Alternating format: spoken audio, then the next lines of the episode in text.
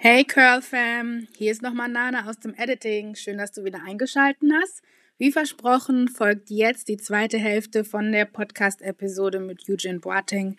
Die letzte hat ungefähr dort geendet, wo wir angefangen haben, darüber zu sprechen, was es heißt, als nicht behinderter Schauspieler einen Behinderten ähm, zu Schauspielern, denn Eugene spielt in seinem neuen Film Werkstattheldin mit Herz einen Mann im Rollstuhl.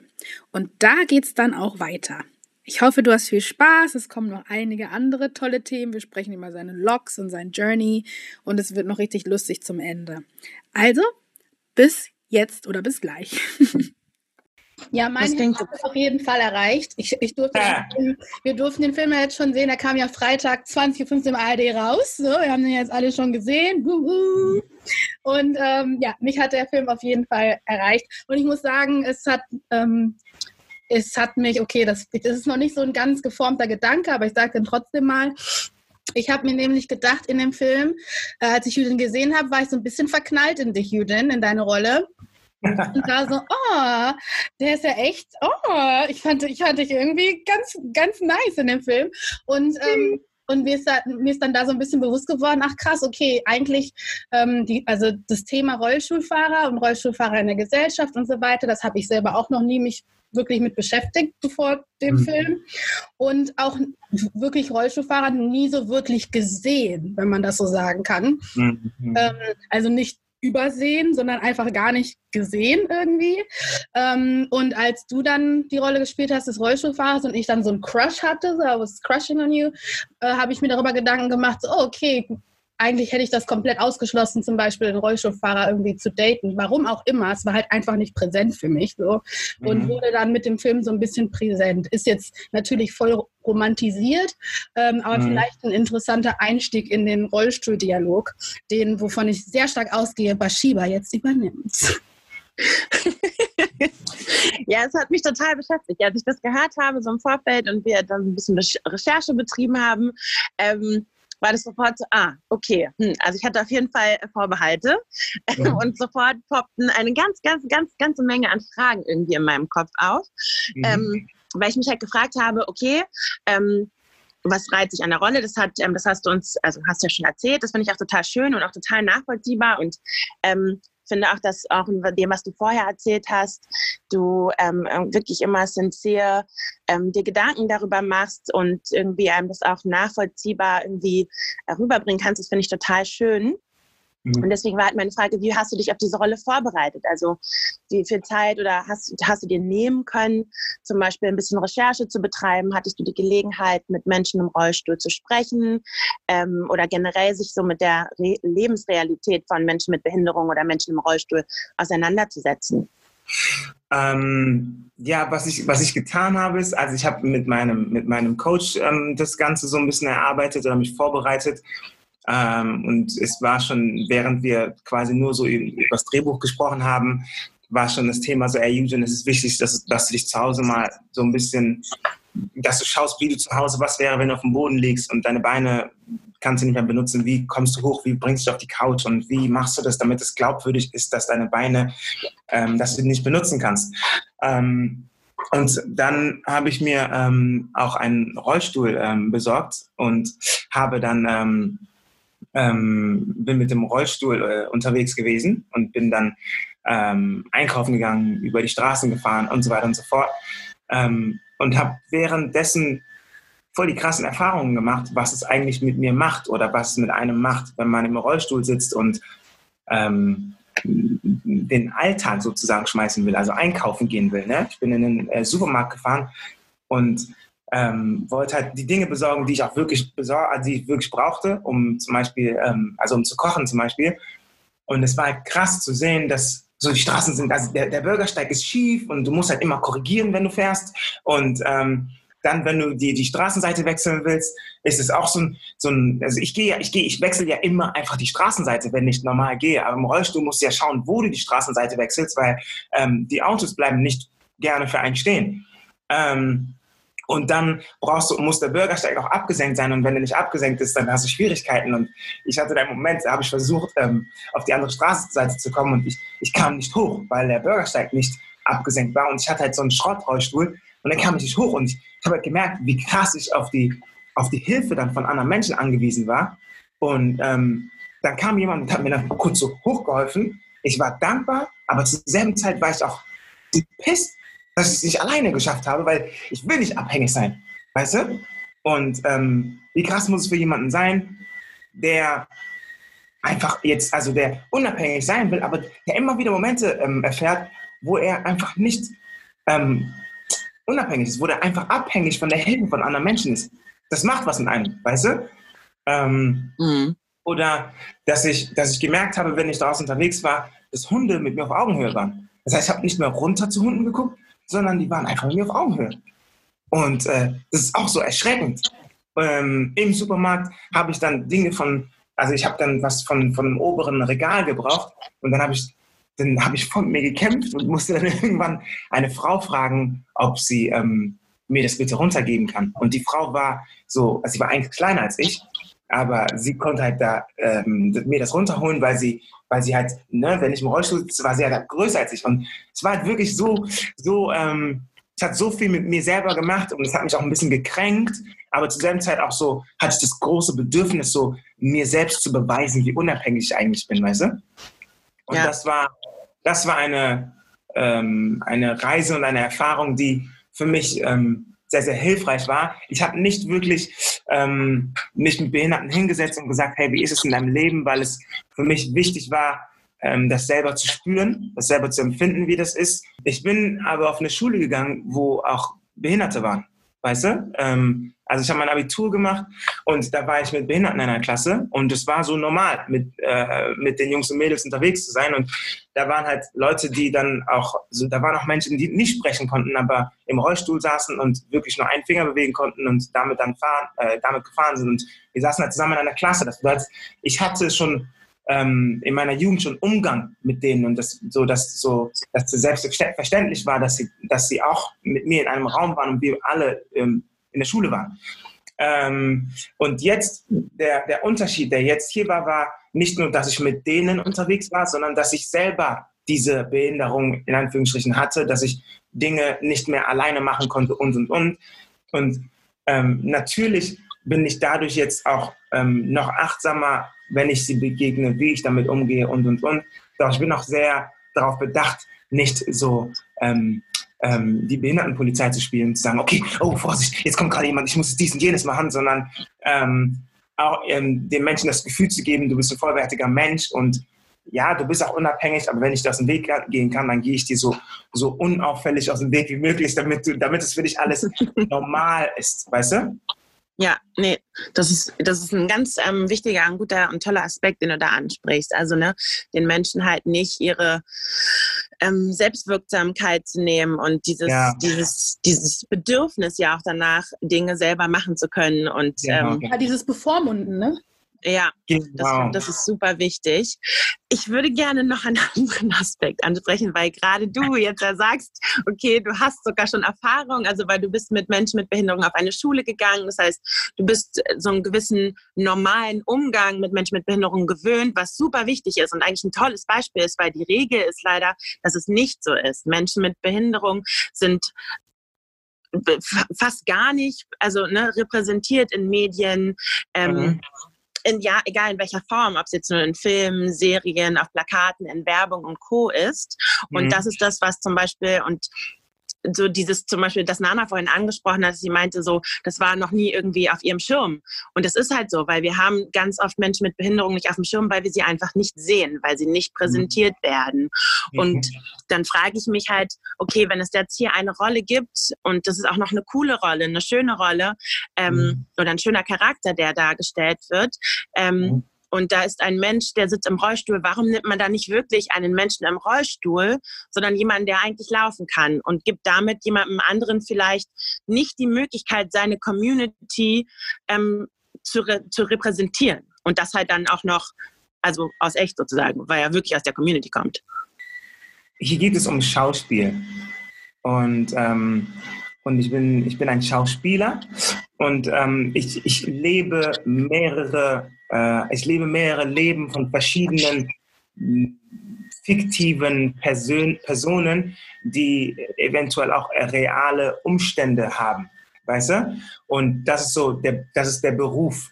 Und ich glaube halt, dass, dass ähm, ja, man kann natürlich so jemanden nehmen, aber manchmal geht es auch gar nicht wirklich darum, ähm, bringt der Mensch die Behinderung mit oder nicht. Manchmal geht es darum, bringt der Mensch die Energie mit, die wir gerade brauchen. Bringt der Mensch, ist der Mensch so, es, es, gibt einen Charakter, der wurde in einem Buch äh, ähm, geschrieben und wir suchen jetzt jemanden, der, der wirklich äh, in, diese, in dieses Bild, in diese Vision, in diese Idee reinpasst, äh, bringt er diesen, diesen Charakter mit, bringt er diese Energie mit.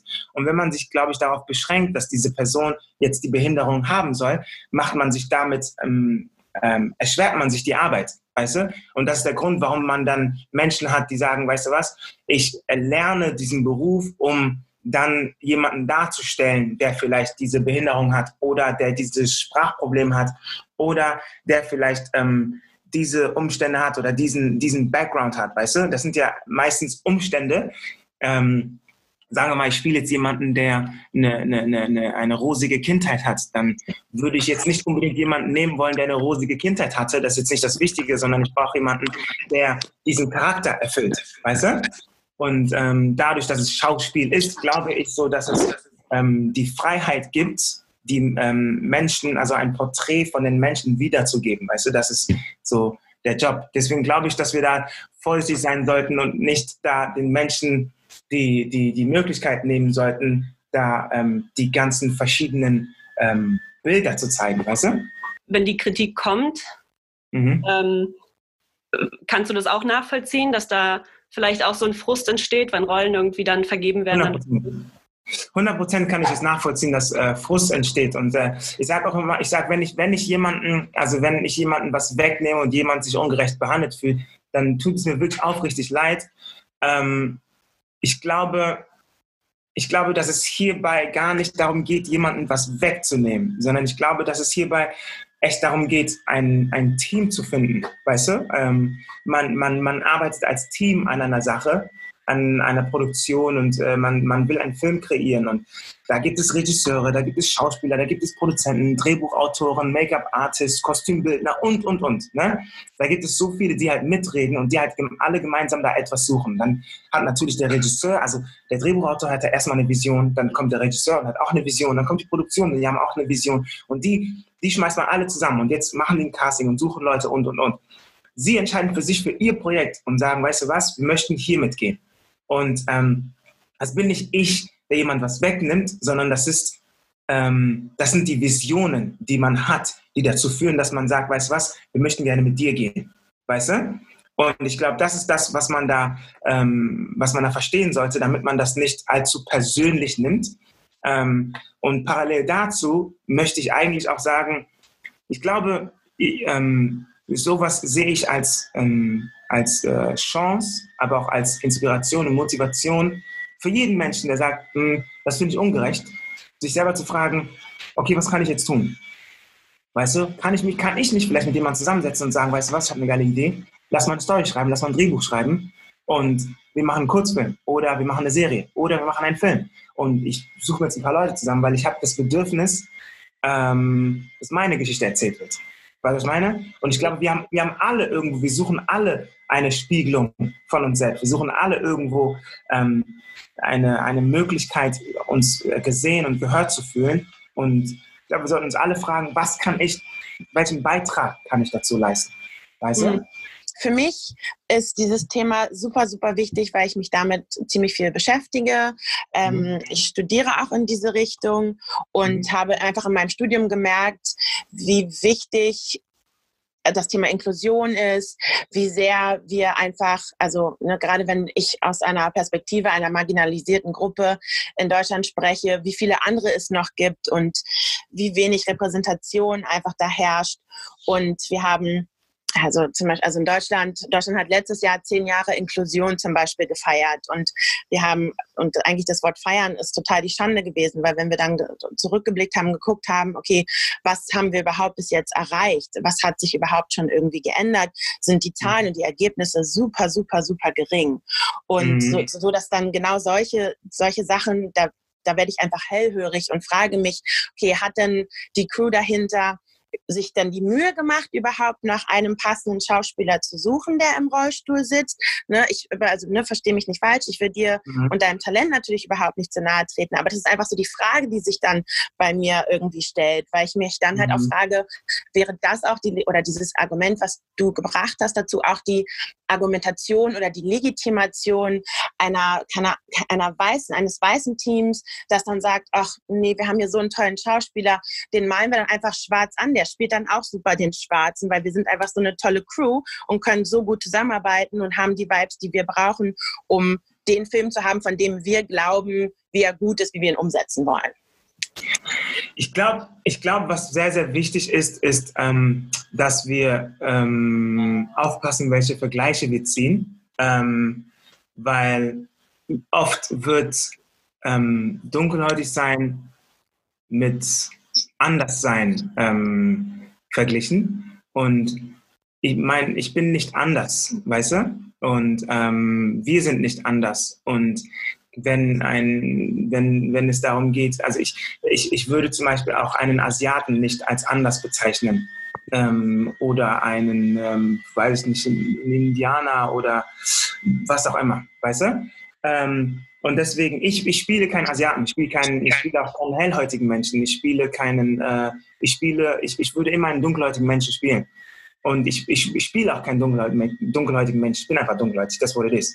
Ähm, deswegen würde ich das jetzt nicht vergleichen und sagen, dadurch, dass kein Hellhäutiger einen Dunkelhäutigen spielen sollte, sollte auch keiner ohne Behinderung einen Behinderten spielen. Weil ich glaube, das sind zwei verschiedene Themen. So das eine ist die Ethnie und äh, das andere ist halt, sind halt die, die Umstände, in Anführungsstrichen, Gegebenheiten. Ähm, ich weiß nicht, ob die Produktion sich diese Mühe gemacht hat. Das weiß ich nicht. Dafür kann ich, dafür, ich kann nicht für sie sprechen. Ähm, ich glaube aber auch, ähm, wenn zum Beispiel, ähm, wenn, es, wenn, wenn jemand einen Homosexuellen spielt, dann weiß nicht, ob man unbedingt deswegen einen Homosexuellen ans Set bringen muss und sagen muss, du sollst jetzt unbedingt äh, den Homosexuellen spielen. Weiß ich nicht. Ich weiß es nicht. Ich glaube, das ist genau das, worum es geht. Du bist Schauspieler. Und ich glaube, es geht genau darum, dass du in der Lage bist, Dinge zu spielen, die du nicht bist. Weißt du? Und das ist so die, die Freiheit, die diese Kunst mit sich bringt, die aber auch die Menschen, die diese Kunst leben, sich wünschen, dass sie sagen können, okay, ich spiele mal jemand, der ich nicht bin. Ich werde jetzt mal kurz, ähm, ich spiele mal, ich erzähle euch eine Geschichte von so einem Typen, der, ähm, der, der, der hatte so einen Hinkefuß und der ist gegangen, der ist immer so gegangen. Und dann positioniert sich der Mensch in diese, äh, derartig, dass man sieht, ah, okay, so ist der ungefähr gegangen. Und das ist das Talent, das ist die Kunst, dass du sagen kannst, ich verwandle mich in verschiedene Menschen, weißt du? Und ähm, die Verwandlung ist das, was das Publikum ähm, so packt, dass jemand in der Lage ist, sich in etwas zu verwandeln. Weißt du? Und ähm, ich, ich, ich, ich, ich wünsche und ich hoffe, dass sich niemand auch ähm, ähm, ähm, ausgeschlossen fühlt, wenn jemand sich verwandelt. Das bedeutet nicht, auf gar keinen Fall, dass jemand, ähm, dass ein Rollstuhlfahrer oder jemand be mit Behinderung komplett ausgeschlossen sollte, sondern ähm, es bedeutet nur, dass Künstler die Freiheit haben, sich zu verwandeln und para parallel sollte man sich damit auseinandersetzen, inwieweit kann man noch dafür sorgen, dass sich alle ähm, ähm, inkludiert fühlen, weißt du? Dass sie das Gefühl haben, sie sind Teil des Ganzen. Und da würde ich auf jeden Fall sagen, lass uns wirklich, ähm, ähm, lass uns aufstehen, lass uns darüber nachdenken. Was kann ich machen? Ich glaube, also wir könnten jetzt wahrscheinlich zwei Stunden darüber reden und ich habe auch noch ganz viele Gedanken und ich bin mir sicher, Bashiba auch und Jade auch und Nadesh auch. Hm, aber ich glaube, so der Kern für mich, also mein Learning aus dem, aus dem Kontext mit, dem, mit der Rolle eines Nichtbehinderten, der einen Behinderten spielt, ähm, ist auch so ein bisschen ähm, das mit anzustoßen. Es ist eine Sache, die Eigeninitiative zu ergreifen, als die Person, die sich nicht gesehen fühlt oder ähm, mhm. nicht stattfindet momentan. Ähm, und eine andere Sache, die, also die Chancen zu bekommen und mehr Chancen zu kreieren dafür. Und ähm, mhm. als, als, Beispiel, ähm, ich wurde zum Beispiel eingeladen von der Klamottenmarke äh, Monkey, die gehören zu H&M, zum, für den Weltfrauentag sollte ich einen Workshop halten. Ähm, für, für Frauen und das waren halt alles Influencerinnen.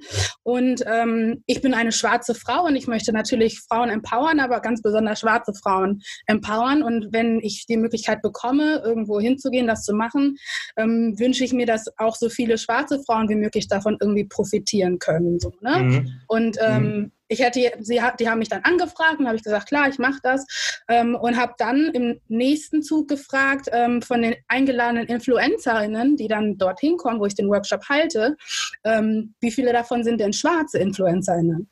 Und dann mhm. haben die, hat die Produktion oder diejenige, die das entscheidet, hat dann offengelegt, dass sie sich noch nie darüber Gedanken gemacht hat und ähm, nicht wirklich schwarze Influencerinnen eingeladen hat. Das war mhm. keine böse Absicht, das unterstelle ich ihr auch nicht, sondern das war einfach nicht in ihrem Kosmos, ähm, mhm. weil sie sich damit nicht so viel beschäftigt wie ich, weil das ja meine Lebensrealität ist, schwarz zu sein und nicht ihrer. Sie ist eine weiße Frau. Mhm. Und dann ähm, hatte sie mir dann nochmal eine Mail geschrieben und gesagt, du, ich kann sorry, ich wollte jetzt welche finden, aber ich kann irgendwie keine finden. So, ne? Mhm. Und natürlich hätte ich jetzt sagen können, okay, ja, sie findet keine, aber mir war ja ganz klar, dass es ganz viele gibt. Hallo, mir gehört Curl. So, ich habe äh, 400 in einer Liste drin. Ne? also ich weiß ganz genau, dass es welche gibt. Und da mhm. habe ich, habe ich ihr dann aus ähm, meinen Ressourcen ähm, mit ihr geteilt und habe ihr gesagt, hey, okay, du kannst keine finden, hier hast du eine Liste, hier sind welche, lad mal welche ein. Und das hat sie dann mhm. auch gemacht. Und ähm, das hat dann auch geklappt, äh, teilweise. Teilweise konnten die nicht, es war kurzfristig, aber ähm, ich glaube, ein Learning oder ein Denkanstoß, den wir vielleicht hier lassen können auf dem Podcast zu dem Thema, ist halt, wenn uns eine Rolle angeboten wird oder so ein, so ein Job angeboten wird, wir natürlich nicht alle Ebenen, Entscheidungsebenen kennen und auch unbedingt mitentscheiden können, aber in aber die Möglichkeit haben, das zu artikulieren, dass man ja wenigstens fragen kann, hey, habt also jetzt bei dir in deinem Kontext zum Beispiel, hey, sag mal, ähm, habt ihr denn auch gecastet, ähm, nochmal explizit für Leute mit Behinderung ähm, und habt mhm. ihr dann keinen, habt ihr dann tatsächlich keinen gefunden, der mein Vibe und meine Energy und was auch immer ähm, äh, anbieten kann, so, oder habt ihr euch mhm. gar nicht damit beschäftigt?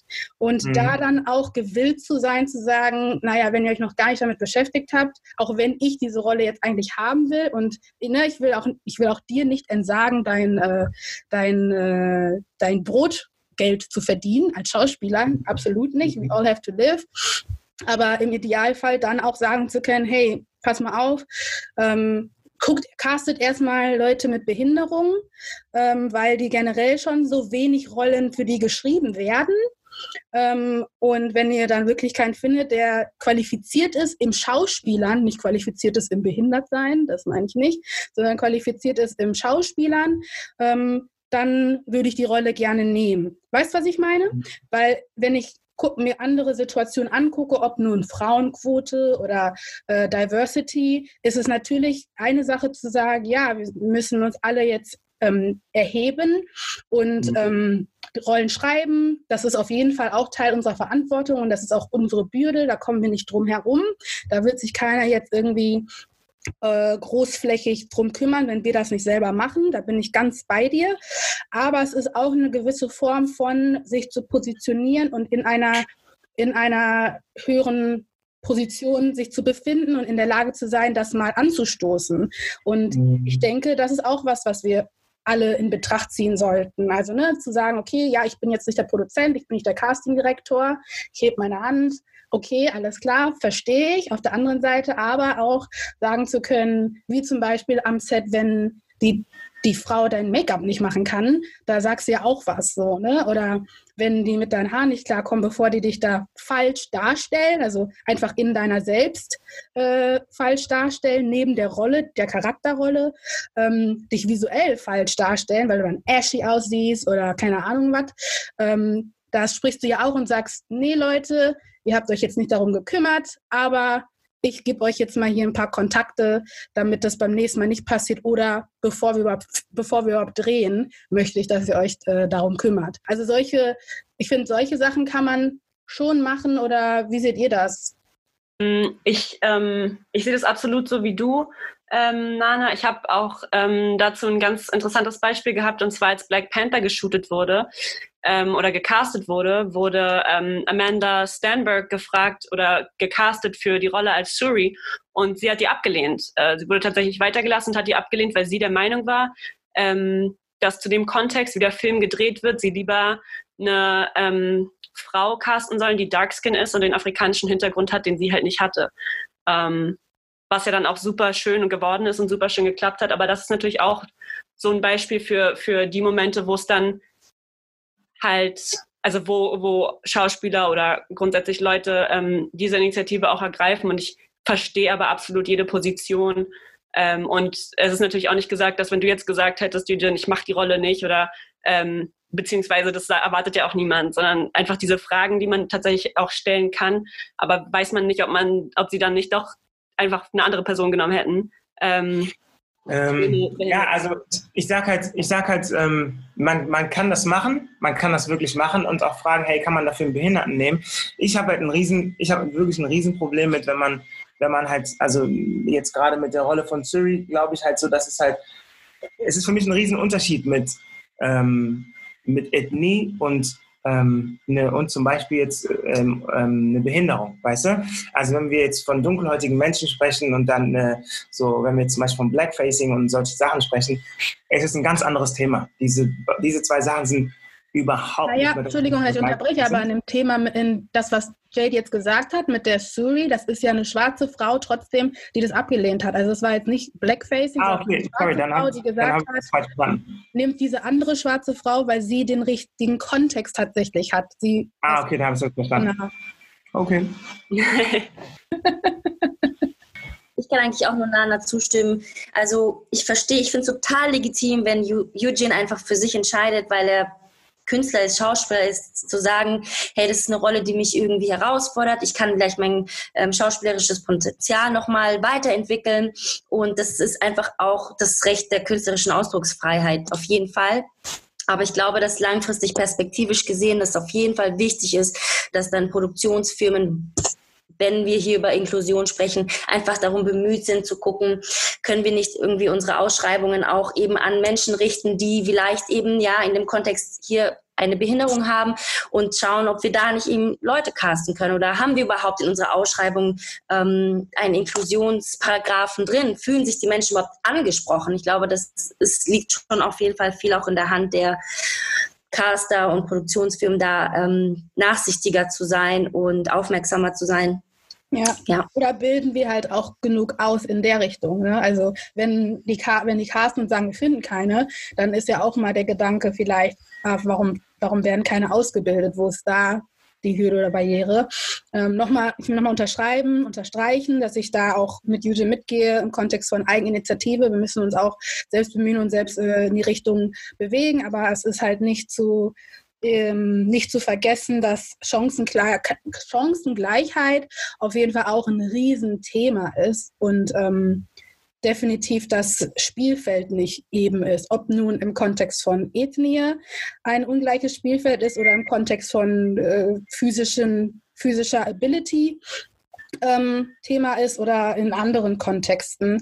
Ähm, ich glaube, das ist so beidseitig. Und wenn die Leute, die da mehr privilegiert sind, ähm, einfach auch nur mal die Frage stellen, macht das auch schon einen riesen Unterschied. Einfach die Frage gestellt zu haben und das mal in den Köpfen bei den Entscheidungsträgern gepflanzt zu haben. So, du musst jetzt nicht aufstehen und sagen, ich stehe hier mit dem Schild und sage, hey, die mhm. Behinderten müssen auch, ne, eh, oder sonst was, keine Ahnung. Ähm, aber einfach mal zu fragen, hey, sag mal, wie habt ihr das gemacht? Wie war der Prozess? Ah, interessant. Könnt ihr das vielleicht auch beim nächsten Mal anders machen? Wie auch immer. Ähm, das finde ich schon auf jeden Fall schön. Ist ja auch schon ein Schritt, dass wir drüber reden. Voll. Mhm. Ähm, du, und, Nana, hattest gerade auch. Und ist nicht im Rahmen eines Shitstorms passiert. nee, also, wie gesagt. nur. genau. Solltest du einen Shitstorm bekommen, Eugene, dann schick den unsere Podcast-Episode. okay.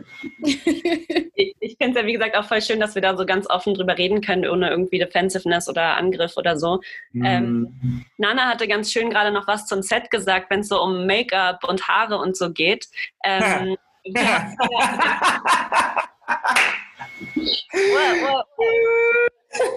Ja, sorry, sorry, sprich bitte aus.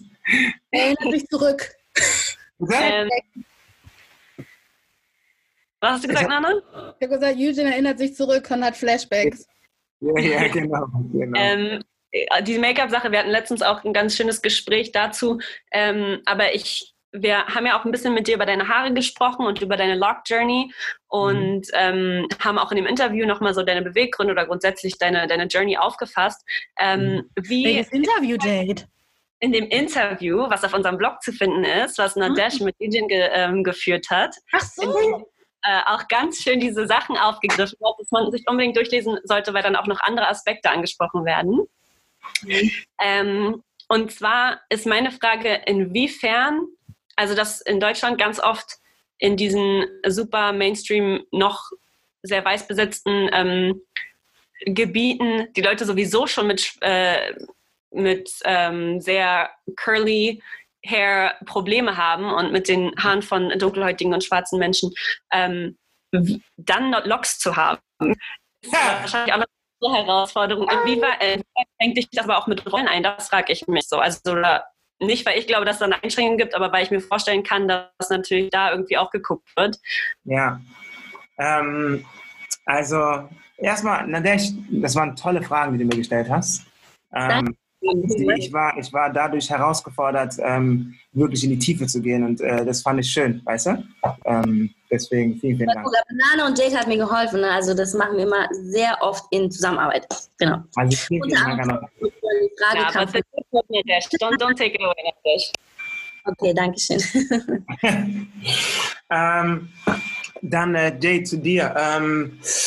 Meine Agentur sagt mir regelmäßig, Eugen, deine Haare, die müssten schon ab. Ne? Also das ist schon schwierig dadurch, dass du, ähm, du bist schon eingeschränkt und die Rollen und so weiter und so fort. Ähm, ja, also wenn, wenn irgendwann, wenn es irgendwann wirklich heißt, Eugen, die Haare müssen jetzt ab für eine ganz besondere Rolle, dann, ähm, dann wird es bestimmt so sein. Ich glaube, das ist auch so ein, das, das ist ein, ähm, ja, das ist so eine Art Befreiung, weißt du? Und wenn ich mit den Haaren ähm, Rollen spielen kann, so, dann glaube ich, dass es auch wieder meine Leute inspiriert, wirklich sie selbst zu sein, weil halt die Haare, die Locks auch zu, zu, zu meiner und unserer Kultur gehören, weißt du? Wie war denn für dich diese deine persönliche Lock-Journey ähm, und was hat sich da bei dir irgendwie freigesetzt dadurch? Ähm, okay, also, ähm, also zuerst mal ähm, zu, zu, äh, zu Jade noch. Du hast ähm, gefragt, wie das, wie das ist mit, ähm, also am Set mit Make-up-Artist und so weiter und so fort. Ähm, das ist, wie, also wie ihr alle wisst, ähm, sind wir am, am Set äh, unterbesetzt in Sachen äh, Make-up-Artist und Haare für, für, für Dunkelhäutige. Ähm, und da nur, da nur ein Appell, wieder Eigeninitiative. Es ist wichtig, dass in allen Bereichen wir ähm, sichtbar sind. So, wir haben jetzt einen dunkelhäutigen Schauspieler. Haben wir auch einen dunkelhäutigen, dunkelhäutigen Regisseur? Wenn ja, wo bist du? Haben wir einen dunkelhäutigen Drehbuchautor? Wenn ja, wo bist du? Äh, dunkelhäutige Make-up-Artist, Make zeig dich.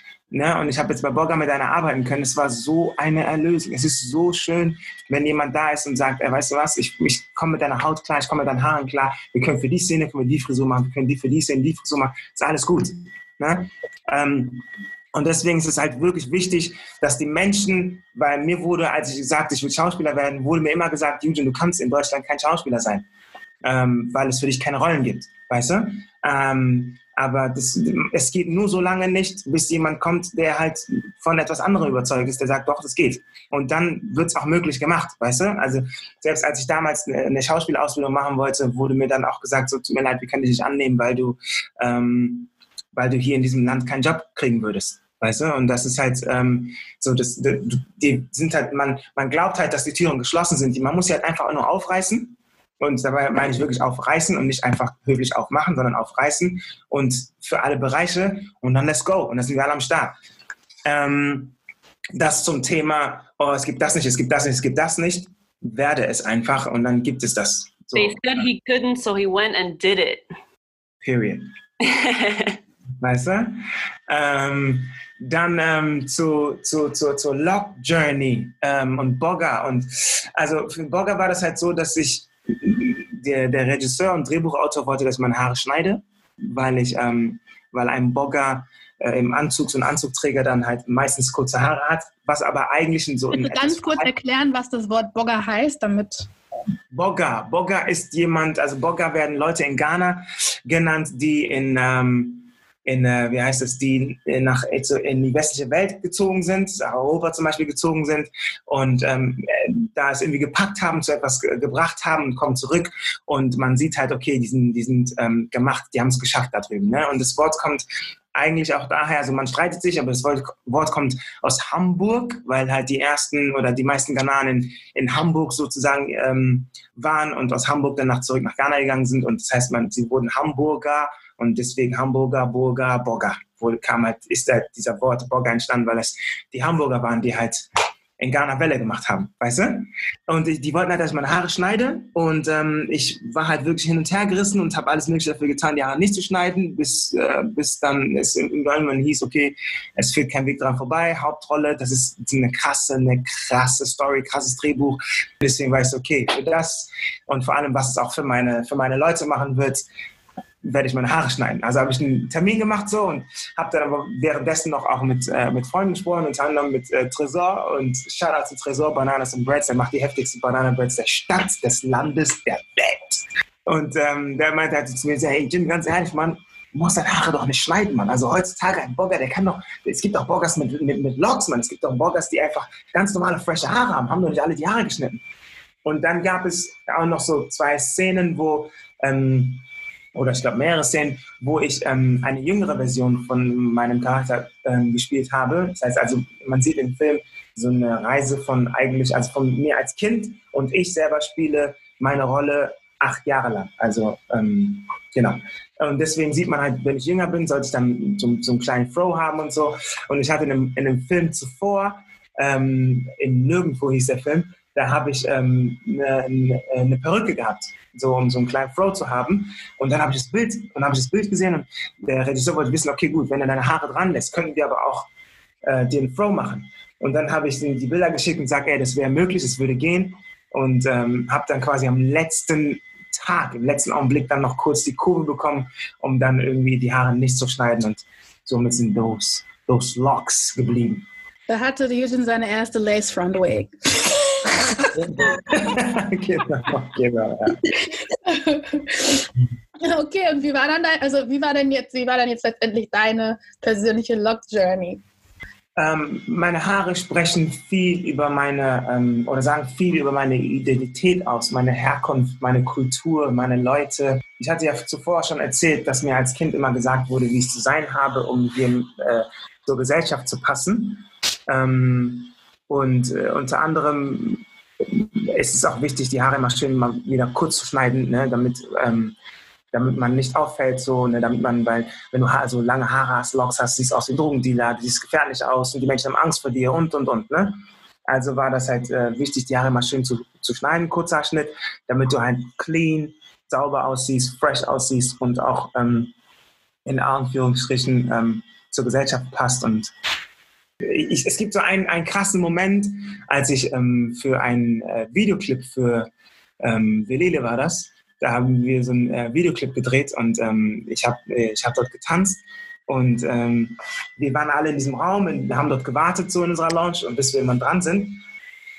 Und dann kam halt so, kam halt so eine Familie rein, kam halt einfach so eine afrikanische Familie rein. Es war so ein Mann mit seiner Frau und zwei Kinder und die hatten auch so, so traditionell bedruckte Shirts hatten sie und sie kamen rein und ich habe gemerkt, wie, wie der Raum einfach Respekt gezeigt hat. So, alle waren so, es war so krass. Also du hast halt, du hast halt die gesehen, es war so eine, und es waren, es waren halt junge Menschen so, aber es war halt einfach ein dunkelhäutiger Mann mit seiner dunkelhäutigen Frau, mit dunkelhäutigen Kindern. Und das war so eine, so eine Einheit, ich war schockiert. Und vor allem war ich schockiert darüber, was es mit mir gemacht hat. Weil ich bin in so einer Einheit groß geworden. Aber dadurch, dass ich nicht in so einer Einheit tagtäglich lebe, werde ich natürlich die ganze Zeit die Bilder, die ich bekomme, auch hier in, in Deutschland, Schönheitsideal und, und, und, werden dir immer wieder hellhäutige Frauen gezeigt, hellhäutige Menschen. Das ist schön, das ist nicht schön. Ähm, So, Cornrows sind nicht schön, ähm, wenn, wenn ein dunkelhäutiger Mann sie trägt oder dunkelhäutige Frau, aber dann kommt David Beckham, trägt Cornrows, komm mal bitte schön. Dann sind es, ähm, dann siehst du halt hellhäutige Menschen, die Dinge machen, äh, die halt, also alles, was halt wirklich von, aus der afrikanischen Kultur kam, war nicht schön. So, ne? Also wirst du halt gebrainwashed immer wieder und dir wird gesagt, was schön ist und und und. Und auf einmal sehe ich halt diese Einheit und krieg mit so, boah, ich habe so Respekt vor denen gerade. Und alle anderen im Raum, du spürst die Energie, du spürst die Energie. Manche haben sich natürlich auch so ein bisschen ähm, eingeschüchtert gefühlt, ne? Und das ist auch das, wo ich glaube, da kommt das her, dass du halt, wenn du so ein Team siehst, wenn du so eine Einheit siehst, das ist Kraft. Und diese Kraft ist immens. Und jeder spürt es. Keiner kann sich davor, kann sich davor verstecken. Und um diese Kraft ähm, ähm, aus dem Weg zu räumen, sagt man dir, sei dies, sei jenes und, und, und, damit andere Menschen ähm, sich nicht mehr klein fühlen. Weißt du? Und ähm, das heißt, ich wurde mein Leben lang klein gemacht, damit andere Menschen sich groß fühlen können. Denn wenn ich ich bin und ich leben kann, fühlen sich andere Menschen eingeschüchtert und fühlen sich klein neben mir. Was eigentlich nicht mein Problem sein sollte, sondern es ist deren Problem. Weißt du? Und ich habe gemerkt, wie diese Einheit reinkam und wie Bewunderung entstanden ist, aber zur selben Zeit aber auch ein Funken ähm, Ehrfurcht entstanden ist, weißt du? Und ich dachte, wow, es ist, weil sie das sind, was sie sind und sie leben das, was sie sind. Und das hat mich inspiriert, dass ich auch, ich will auch das sein, was ich bin. Ich will auch das leben, was ich bin. Wer bin ich? Was bin ich? Und so, so, so fing meine Reise an. Ne? Und ähm, eine, ich hatte damals eine, eine, eine sehr gute Freundin, die, mit der ich sehr viel gesprochen habe und sie hat, sie hat mir Dokumentationen gesagt. Hast du schon mal Hidden Colors gesehen? Weißt du, was deine Geschichte ist? Weißt du, wo du herkommst? Weißt du, was die afrikanische Geschichte ist? Weißt du, was die Afrikaner alles gebaut haben? Da, da, da. Ich so, oh, und ich habe mir mehr angeguckt. Spiritualität, Mathematik, ähm, der Austausch zwischen, zwischen den, den Afrikanern und den Griechen und und und, die ganze Geschichte, Pyramiden, bla bla bla. Ich so, wow, wer hat die Uhr erfunden? Wer hat das Internet erfunden? Wow, das ist so krass, was haben wir alles gemacht? Unsere Geschichte ist ja krass. Ne? So, dann du, du kriegst mit, so Satz des Pythagoras, das ist von den Griechen und die Griechen haben und bla bla bla. Und ich so, yo, aber woher haben die Griechen das? What? Von uns? Holy moly! Was? Astrologie und da da da und was haben die, die, die, die, die, ähm, die ähm, das Volk in Benin, die haben, die haben was für eine Verbindung, die zum Universum haben und was die mit Astrologie, was da entstanden ist, wie sie Mathematik ähm, den Griechen beigebracht haben und und und. Ich so, what? Das sind alles wir. Das ist meine Story. Das ist meine Story. Wenn ich tiefer gehe und man spricht von, man spricht von, ähm, ähm, von der ganzen, allein die biblische Geschichte und man sagt, okay, das ist da passiert und da passiert. Yo, hold up a second, das sind ja alles wir. Krass, das bin ja alles ich. Das sind meine Leute okay, ich gehe tiefer rein. Und je tiefer ich reingehe, umso mehr erkenne ich, ähm, dass also meine Haare zu schneiden ist nicht unbedingt meine Kultur. Was nicht bedeutet, meine Leute schneiden sich nicht die Haare. Das bedeutet, ja, die, manche lassen sich die Haare wachsen. Was bedeutet, was sind Locks? Und ich, es ist, Locks ist auch für mich auch immer eine Ästhetik gewesen. Ne? Das bedeutet, ich wollte immer mehr, immer mehr sein, wie meine Leute sind. Ich wollte immer mehr ich sein. Ich wollte immer mehr afrikanisch sein, ich wollte stolz sein und ich war auf einmal, je mehr ich erfahren habe, was meine Story ist, was meine Vorfahren gemacht haben, umso mehr war ich stolz. Ich war so stolz, ich habe meine Leute gefeiert, ich habe mich gefeiert, ich bin aus Ghana, ich bin aus Santi. Wow. Und dann ähm, bin ich, und, und umso mehr wollte ich das leben, was, was meine Leute gemacht haben. Und, zu, und, und zum Teil aber auch ähm, die Haare, die Locks, sie wachsen lassen, wirklich Locks werden lassen. Und, und ähm, ich sage immer, dass sie halt wirklich so meine Antennen sind äh, zum, zum, zum Universum sozusagen, die Verbindung zum Universum. Ähm, weil ja, je, je, mehr ich sie, die Haare ähm, wachsen ließ, ich habe gemerkt, wie die Menschen auf mich reagiert haben. Ich habe gemerkt, wenn ich in Ghana bin und ich laufe meinen Locks rum, Menschen, die bewusst sind, erkennen mich und sagen, krass, da ist jemand, der weiß, wer er ist. Da mhm. ist jemand, er ist sich dessen bewusst. Er ist sich seiner Kultur bewusst. Er lässt sich nicht einreden, dass er anders sein soll, damit er, damit er akzeptiert wird, sondern er will das sein, was wir sind. Er will wach sein. Er will verbunden sein. Verbunden mit seinen Menschen, verbunden mit dem Universum, verbunden mit der geistlichen Welt. Er will, er will sein, wer er wirklich ist. Und das ist das, was meine Haare ausmachen. Meine Haare sind eine Befreiung. Meine Haare sind eine Inspiration für alle Menschen, die das, denen, gesagt wird, du darfst nicht du selbst sein. Ich trage die Haare, weil ich ich sein will. Ich trage die Haare, weil ich weil ich mein Ich, meine Leute, meine Kultur, meine Geschichte, meine Vorfahren repräsentieren will. Weißt du? Und ähm, jedes Mal, wenn jemand die Assoziation hat, ey, das sind Drogen, die dann sage ich, ja, weil du zu wenig Wissen hast. Weil du nur, weil du, du hast nur diese eine Schublade. Du weißt viel zu wenig. Aber ich weiß so viel. Ich weiß so viel über meine Leute. Ich weiß so viel über meine Kultur, meine Geschichte. Es ist, es ist ein, es ist ein, ähm, es ist ein Segen, das alles zu wissen und das leben zu können und diese Haare tragen zu können. Ich feiere es. Und ähm, ich kriege genauso mit, und ich muss leider, ich muss, also nicht leider, ich sage genauso dazu auch, es ist, es ist, als ob diese Haare eine Kraft mit sich bringen. Ne? Es ist wirklich, ähm, ich weiß es nicht, ich weiß nicht, wie ich es erklären soll. Es ist, es ist einfach, du spürst das, du spürst, diese, diese Haare geben dir eine Kraft. No joke, selbst wenn du tanzt und du bist so, boah, das ist, I feel myself. Weißt du, was ich meine? Es ist, es ist, du, du gehst und du bist, ja, du lebst einfach, du lebst und du bist stärker, du bist größer, du bist du selbst und ja, das, ähm, ich hoffe, ich bin nicht sehr abgedriftet, but that's what it is. man merkt einfach, dass Haare oder beziehungsweise Locks für dich einfach eine krasse kulturelle, spirituelle Identität bedeuten. Dass, ja. Ja, und das musstest du ja auch irgendwie erstmal lernen.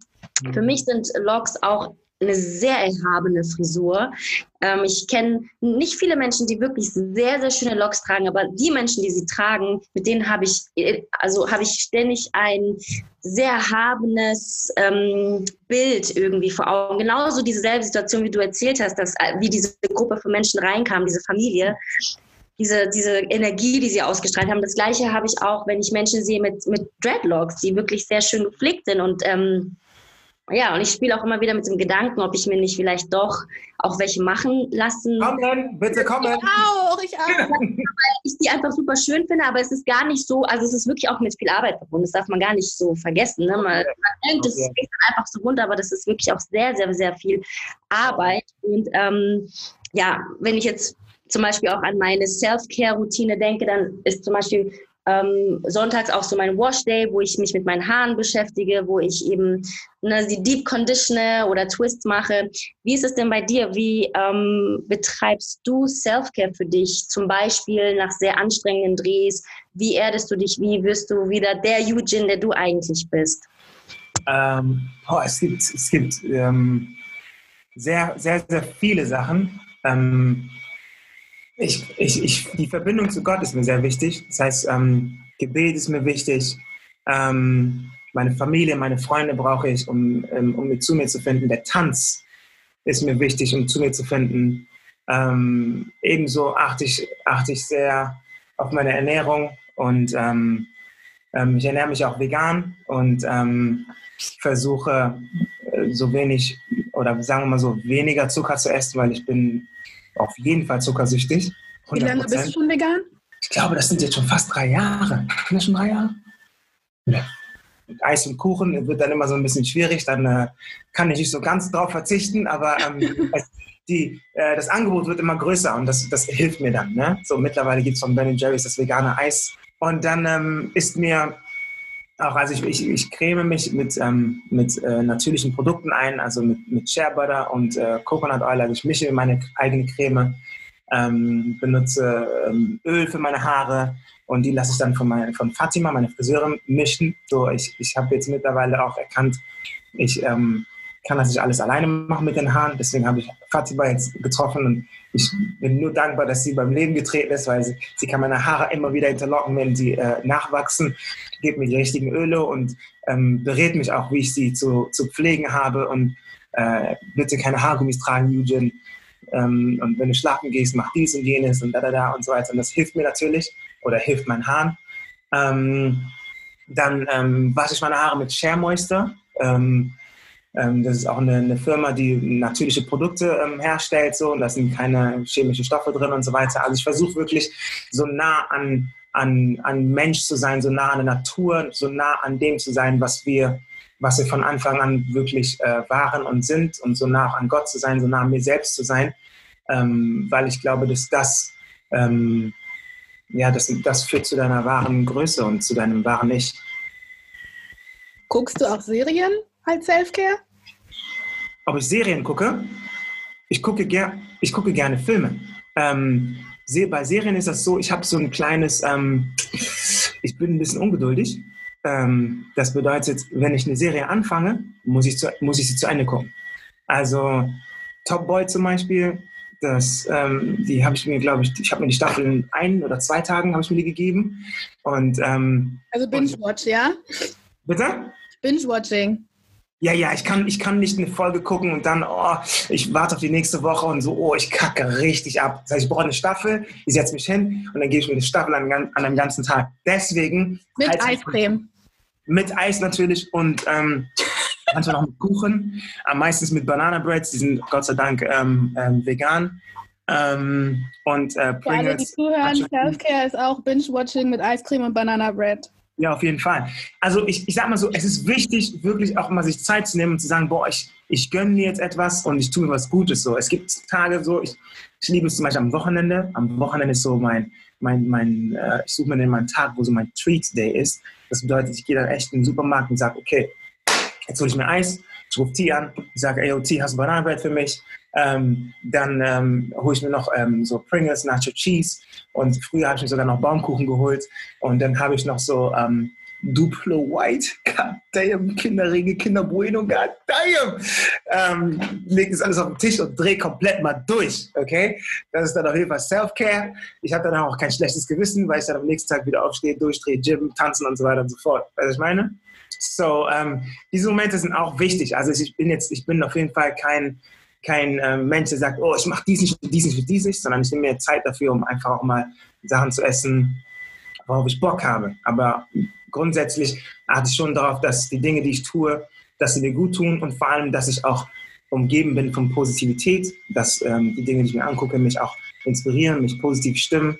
Ähm, das heißt, ich gucke wenig, ähm, ich gucke wenig Nachrichten, ähm, weil Nachrichten ähm, immer sehr, naja, die stimmen mich nicht gut, stimmen niemanden gut und es wird auch immer auf dasselbe rumgekaut. Der ist gestorben. Da ist, nichts, da ist eine Bombe geplatzt. Oh, die haben Krieg. Da, da, da. Also so viel Schlechtes in den Medien und so. Und man kann es auch einmal am Tag geben, ist auch gut, dann hat man die Information. Aber wichtig ist, dass ich umgeben bin von, ähm, von positiver Energie und von einem, von einem guten Geist. Ähm, und wenn du gerade sagst, uns mit Leuten umgeben, wir haben natürlich jetzt einen schönen Film, der online ist. Und ähm, wir vermissen natürlich auch so ein bisschen die Community und äh, die sozialen Kontakte und ähm, haben jetzt geplant, dass wir uns deinen Film alle zusammen angucken können. Hey! Watch Party! Let's go! Wir machen eine richtig schöne, fette Watch Party, wo wir alle zusammen ähm, auch reagieren können zu, auf den Film und ähm, richtig schön gucken können. Der ist ja jetzt seit Freitag äh, in der Mediathek. Yes. Ähm, und danach gibt es auch noch eine Live-QA mit dir, wo natürlich alle so ihre Fragen stellen können. auch dabei.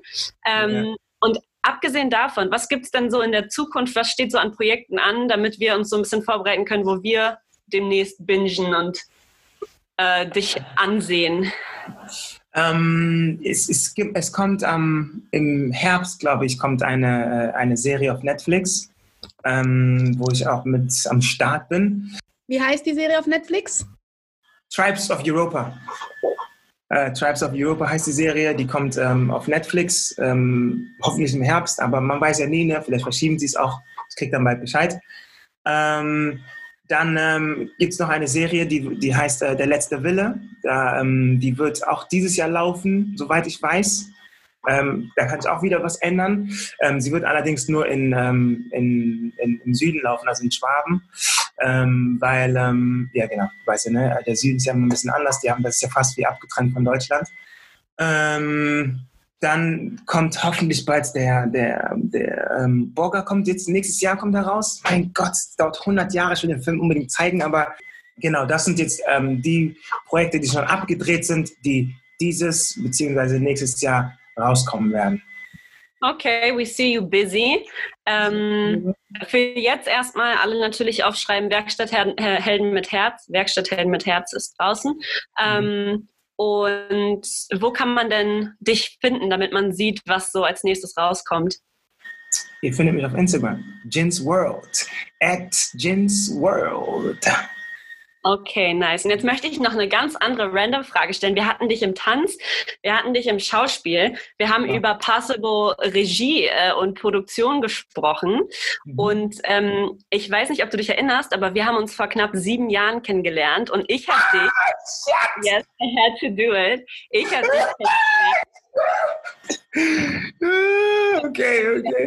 Bühne singing, singing and covering songs. Oh! Musical, huh? Bitte? Wann kommt denn das Musical oder die EP oder what's happening? Um, ja, das ist, um, das ist eine, you got me on this one. Das ist eine, für mich die Königsdisziplin und um, ich habe eine, ich, ich will eine EP machen irgendwann wirklich. Du hast mich echt äh, da ähm, getroffen und ich, ich wünsche mir auch irgendwann ein Musical zu, ähm, selber zu, zu machen und äh, insgeheim habe ich schon ein Musical geschrieben, wenn ich ganz ehrlich bin. Ähm, okay. Ähm, irgendwann wird es dann realisiert werden. Und ähm, ja, ich habe auch den Traum, da eine, eine, eine, Band zu haben und mit dieser Band auch auf der Bühne zu stehen. Und äh, ich weiß noch nicht, wann ich das realisieren würde, äh, werde. Ich glaube, das ist eine, ähm, wie soll ich sagen, eine, eine, eine der größten Herausforderungen für mich. Ähm, weil es, ich glaube, es ist immer, es ist immer mehr mich äh, ausziehen. Es immer mehr mich nackt machen und mich zeigen. Ne? Ähm, ich zeige mich durch den Tanz, ich zeige mich durch Schauspielerei. Ähm, und in Deutschland fragt man dich dann so, hey, was machst du als Tänzer? Bist du Schauspieler? Bist du Choreograf? Was ist jetzt los mit dir? Ne? Du machst, ja, ich ähm, mag halt alles, so, weißt du? Ähm, und ähm, genau, und jetzt kommt halt noch die Musik, so wo ich halt wirklich einen riesengroßen Respekt davor habe.